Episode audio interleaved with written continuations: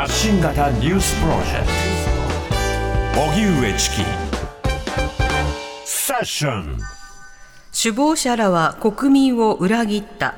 プーチン大統領が演説。ロシアのプーチン大統領は26日民間軍事会社ワグネルによる反乱の収束後初めて国営テレビで演説しました。プーチン大統領は首謀者らは国と国民を裏切ったと糾弾する一方、ワグネル戦闘員の大半は愛国者だとして交戦の回避に謝意を示しました。一方、ワグネル創設者プリゴジン氏は政権転覆が目的ではなかったとのメッセージを公開しました。また、首都モスクワへの進軍を取りやめたのは流血を避けるためと説明しています。そのような中、アメリカのバイデン大統領は、我々は全く関与していない。これはロシア内の闘争の一部だとして、反乱への西側諸国の関与を否定。また外交ルートを通じ、ロシア側にもこれを直接伝えたということです。市川猿之助容疑者を自殺幇助で逮捕。警視庁は歌舞伎俳優の市川猿之助容疑者47歳を母親の自殺を手助けした疑いで逮捕しました。先月18日、市川猿之助容疑者が東京目黒区の自宅から搬送され、父親の市川段四郎さんと母親の木下信子さんが倒れているのが見つかり、死亡が確認されました。猿之助容疑者はこれまでの事情聴取で容疑を認めているということです。警視庁は今後、父親が死亡したいきさつなどについても詳しく捜査する方針です。自民公明両党、選挙協力で正式合意。自民党と公明党は今日、次期衆院選の選挙協力の合意文書に署名しました。自民党は東京都荒川区と足立区西部からなる東京29区を除く合わせて10の小選挙区で公明党の候補を推薦し、公明党は東京都以外の選挙区で自民党の候補を相互推薦する内容です。文書では連立与党として国民の命と暮らしを守り抜くため安定した政権運営を可能とする議席を獲得すると記しています。焦点だった東京に関して公明党は選挙協力しない方針ですが自民党側は引き続き調整するとしています。小田急線で起きた三人死傷事件の初公判被告の男は起訴内容を認める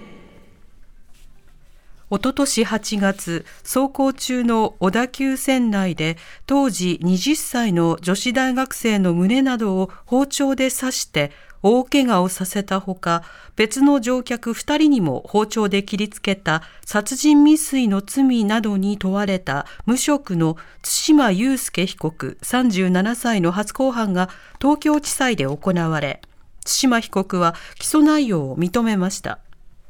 検察側は冒頭陳述で、被告はかねて無差別大量殺人の願望を持っていたと指摘した上で、幸せそうなカップルやちやほやされる勝ち組の女性を殺したいと考えるようになったと指摘しました。一方、弁護人は被告の殺意について、死んでも死ななくても構わないという程度だったとして、殺意の強さについて争う方針を示しました。通園バスの安全装置は55%、全国調査で明らかに。子ども家庭庁は今日、全国の保育所や幼稚園などの通園バス5万19台を対象に、安全装置の設置状況を点検した結果を公表し、今月末までに設置が完了する見込みの台数が全体の55.1%にとどまっていることが明らかになりました。去年9月、送迎用のバスで園児が置き去りにされ死亡した事件を受けて、政府は今年4月から安全装置の設置を義務付けた上で、最大17万5千円の補助金を出し、実質0円で取り付けることができるようにしていました。小倉子ども政策担当大臣は会見で、設置率は十分ではないとして、全国の施設に対策を急ぐように呼びかけました。強い緊張感で注視、円安傾向の為替めぐり、鈴木財務大臣が牽制。鈴木財務大臣は今日の閣議後の会見で、外国為替市場で円安傾向が続いていることについて、安定的に推移することが重要であると思うが、最近では急速な一方的な動きも見られると述べて、足元で円安傾向が続いていることに警戒感を示しました。その上で、政府として、為替相場の動向を強い緊張感を持って注視し、行き過ぎた動きについては適切に対応すると述べて、投機的な動きを牽制しています。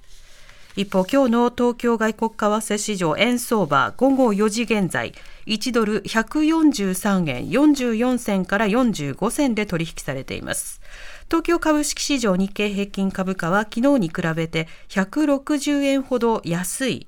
3万2538円33銭で取引を終えました。TBS ラディオ発信型ニュースプロジェクト。セッション毎週月曜から木曜朝8時30分からお送りしているパンサー向井のフラット。向井さん不在の木曜日を担当するヤーレンズのデイジュンの之介とどうも落合博満です。違います。奈良原正樹です各週木曜日はヤーレンズのフラット。せーの聞いてね